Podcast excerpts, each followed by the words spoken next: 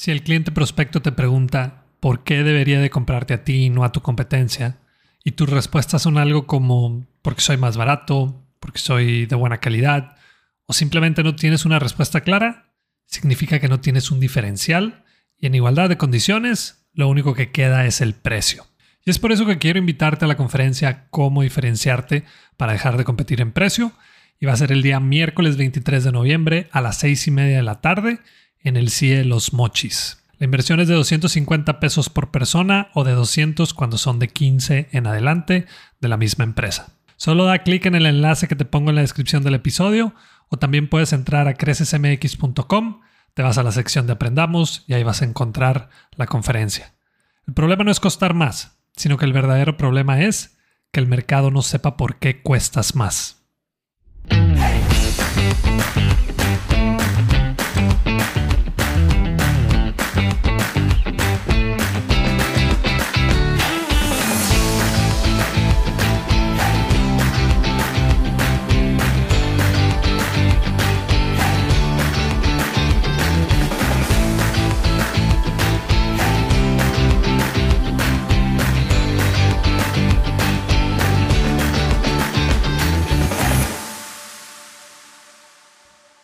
Bienvenido de nuevo al podcast Bueno, Bonito y Valioso. Este es el episodio 96. Yo soy Daniel Rodríguez de la Vega, conferencista internacional, fundador de Creces, host de este podcast y quiero enseñarte todo lo que sé sobre cómo encontrar tu valor en el mercado para que de una vez por todas dejes de competir en precio. Como ya he comentado en otros episodios, hace aproximadamente 15 años me convertí en un mystery shopper de por vida. Es decir, me gusta estudiar al cliente, al personal de las empresas, Veo reacciones de ambas partes, acciones que toman las personas que te atienden, evalúo las políticas de las empresas. En pocas palabras, estudio al consumidor, pero también a las empresas que brindan un servicio. Entonces, ya te puedes imaginar el número de ejemplos o historias que tengo para contar. De hecho, esos ejemplos son los que utilizo en mis conferencias y talleres. Claro que cuando el servicio o la experiencia fue mala, evito decir la marca, pero cuando fue buena, Claro que lo comparto y lo digo con mucho orgullo. Y bueno, una vez en una entrevista me preguntaron por esos ejemplos que son de miedo y, como Halloween ya está a la vuelta de la esquina, pues te voy a compartir esas historias que de verdad dan un buen de miedo. Incluso son difíciles de creer, pero en buena onda, sí pasaron y son reales. Por cierto, estas seis historias no, no son solo mías o cosas que me pasaron a mí, sino que el otro día en una reunión les pedí a unos amigos que me compartieran algunas historias de ellos. Así que vamos con la primera historia. Y un día estábamos dos parejas cenando en un restaurante. Y cuando le trajeron el platillo a una de ellas, se dio cuenta que algo supo raro. Entonces yo lo probé, ¿no? Yo inmediatamente dije, a ver, déjame probar. Y le dije, ¿sabes qué? El queso está malo. Deberías decirle a la mesera. Entonces le habla a la mesera y le dice, oye, ¿sabes qué? Fíjate que el platillo sabe un poco raro. Ah, ok, no, pues me lo llevo. ¿Quieres que te traiga algo más? No, así está bien. Ya pedimos aquí al centro, entonces así está bien. Pero Momento después, regresó con el platillo y lo puso justo enfrente de mi amiga y le dijo, me dice el chef que el queso no puede estar malo porque se compró hoy en la mañana. Esta persona no se enoja fácilmente, pero esa vez sí la vi enojada, como nunca. Se paró y le dijo a la mesera, pues dile al chef que si no me cree, que venga y que lo pruebe aquí enfrente de mí. Entonces la mesera como que se asustó un poco, se llevó el platillo y en ese restaurante tú podías ver la cocina porque tenían un ventanal. Entonces el chef prueba el platillo y si hizo una cara de, ay, canijo, sí sabe raro.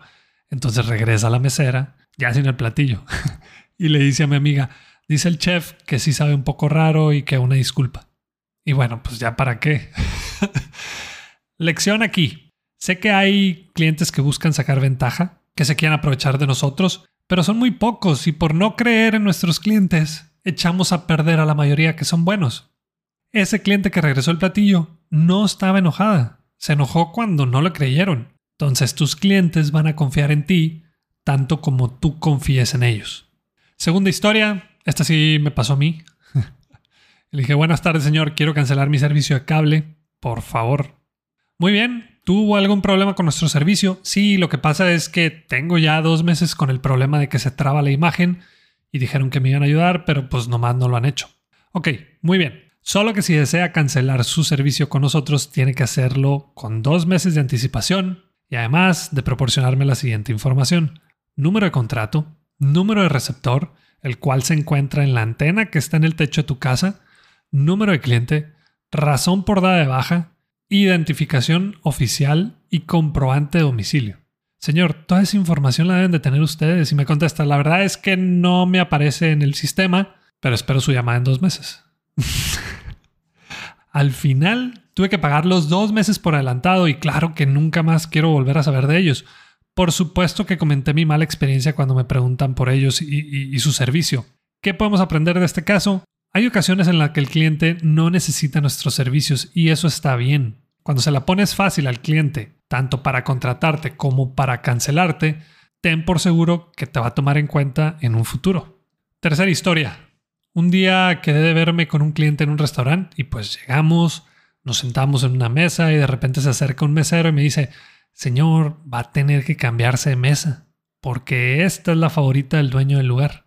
Yo sí me sorprendí y mi cliente le dijo que, había muchas mesas, que, que, pues, nos dejara quedarnos aquí, que no nos íbamos a mover. Diez minutos después, llega una persona de traje y nos dice, jóvenes, soy el dueño de este lugar y esta es mi mesa, por lo que les pido de favor que se cambien a cualquier otra que esté desocupada. Así que resultó cierto lo de la mesa. Como ya saben que me gusta aplicar la de Mystery Shopper, pues le dije a mi cliente, hey, a movernos y vamos viendo qué pasa. Al final se vuelve a acercar el dueño del lugar y nos da una tarjeta a cada uno de nosotros con un descuento para nuestra próxima visita. Le dimos las gracias y cuando íbamos saliendo del lugar, los dos hicimos lo mismo, pero lo mismo. Haz de cuenta que nos habíamos puesto de acuerdo. Hicimos bolita la tarjeta y la tiramos en el bote de basura de allá afuera. Lección de esta historia. Haz sentir a tus clientes como en casa. Piensa qué es lo que haces cuando tienes a un invitado en tu casa. Les das la bienvenida y buscas que pasen un buen rato, ¿eh? Bueno, pues lo mismo aplica en tu negocio. La cuarta historia. Hablé a la compañía de internet porque necesitaba cancelar el servicio y entonces le digo a la persona que me contesta, señor, quiero cancelar el servicio de internet de la casa de mi papá porque falleció la semana pasada. La respuesta de la persona fue, ok, pero ¿cómo sé yo que eso es cierto? Si quiere cancelar su servicio con nosotros, va a tener que comprobarnos que su papá realmente falleció. En pocas palabras, necesitamos el acta de defunción. Obvio me molesté, lo sentí como una falta de respeto. Mandé un correo donde me quejé sobre la situación y una semana después recibí una llamada del gerente donde se disculpaba, pero pues aproveché también para cancelar el servicio.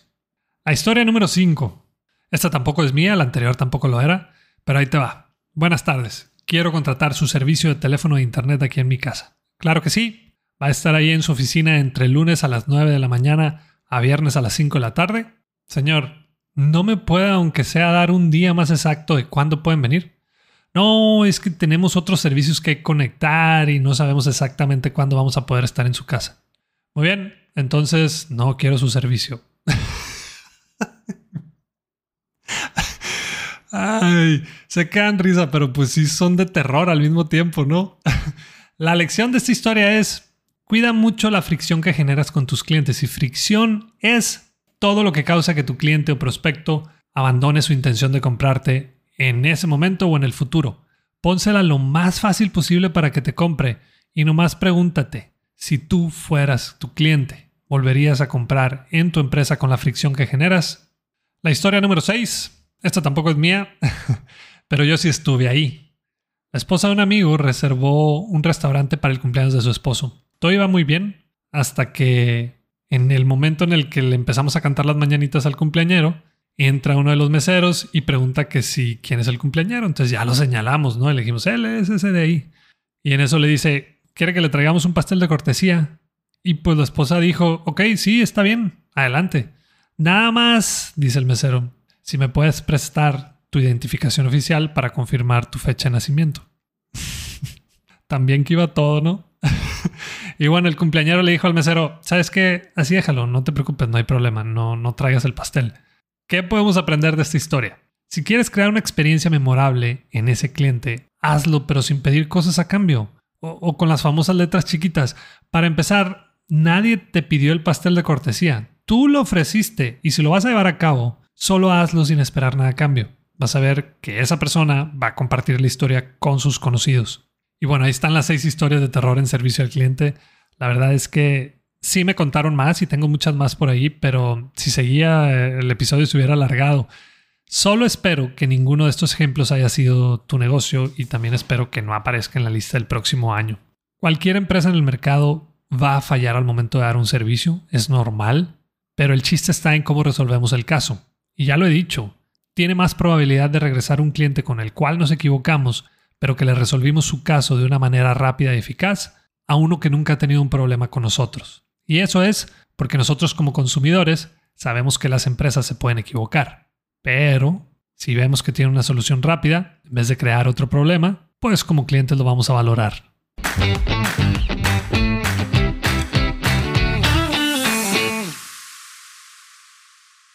Y vámonos otra vez esta semana con la sección de preguntas y la primera es de Sebastián.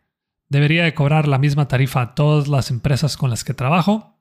Hola Sebastián, y no sé qué tipo de negocio tienes, pero quiero pensar que estás hablando de una empresa de servicios y mi respuesta es no.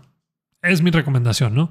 Y la razón principal es porque los problemas de una empresa, sea chica, mediana o grande, pues no son iguales a los problemas de otra empresa. Por ejemplo, yo no le puedo cobrar lo mismo a una papelería chica que a un Office Max. Los problemas de cada uno no son los mismos. La cantidad de personas a capacitar no es la misma. Los resultados que van a poder obtener con nuestra aportación no son los mismos. Y así puede seguir la lista. Conozco también contadores o despachos contables que cobran de acuerdo al tamaño de la empresa, los movimientos que hacen y la asesoría que necesitan darle a sus clientes. Por eso es importante la información inicial que obtenemos del cliente, las preguntas que hacemos y los resultados que, que ellos pueden obtener o esperan obtener. La segunda pregunta es de Alicia y dice, ¿qué hago cuando mis distribuidores elevan de más el precio? Una de las tiendas que distribuyen mi producto no respetan el precio al público y lo dan 30 pesos arriba de los demás. Creo que ya no hay vuelta atrás porque así se inició y ya no quieren bajarle el precio. ¿Cómo le hago? porque sí me molesta mucho y siento que fue mi error de no haberme puesto más fuerte al inicio. Espero y me haya explicado.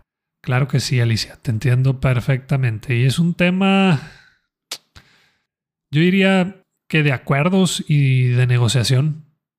Prácticamente eso es, porque te voy a poner un ejemplo de una vez que yo estaba buscando distribuir una marca de motocicletas y el contrato contenía una cláusula donde te mencionaban los rangos de precios que podías utilizar y no te podías salir de ahí.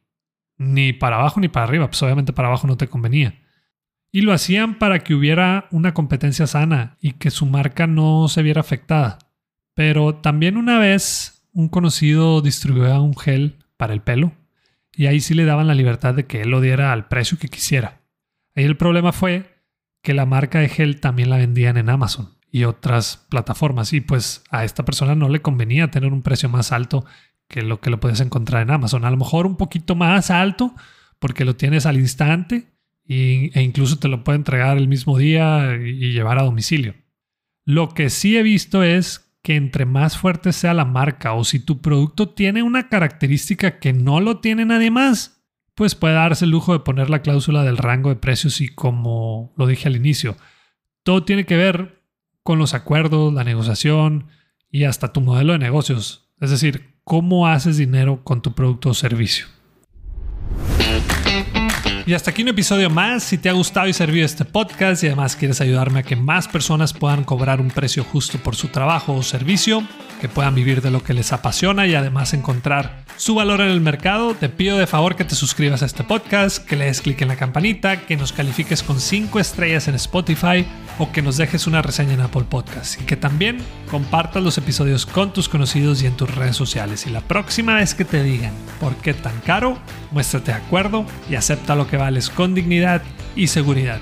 Si quieres saber qué contestar después, no dejes de escuchar bueno, bonito y valioso.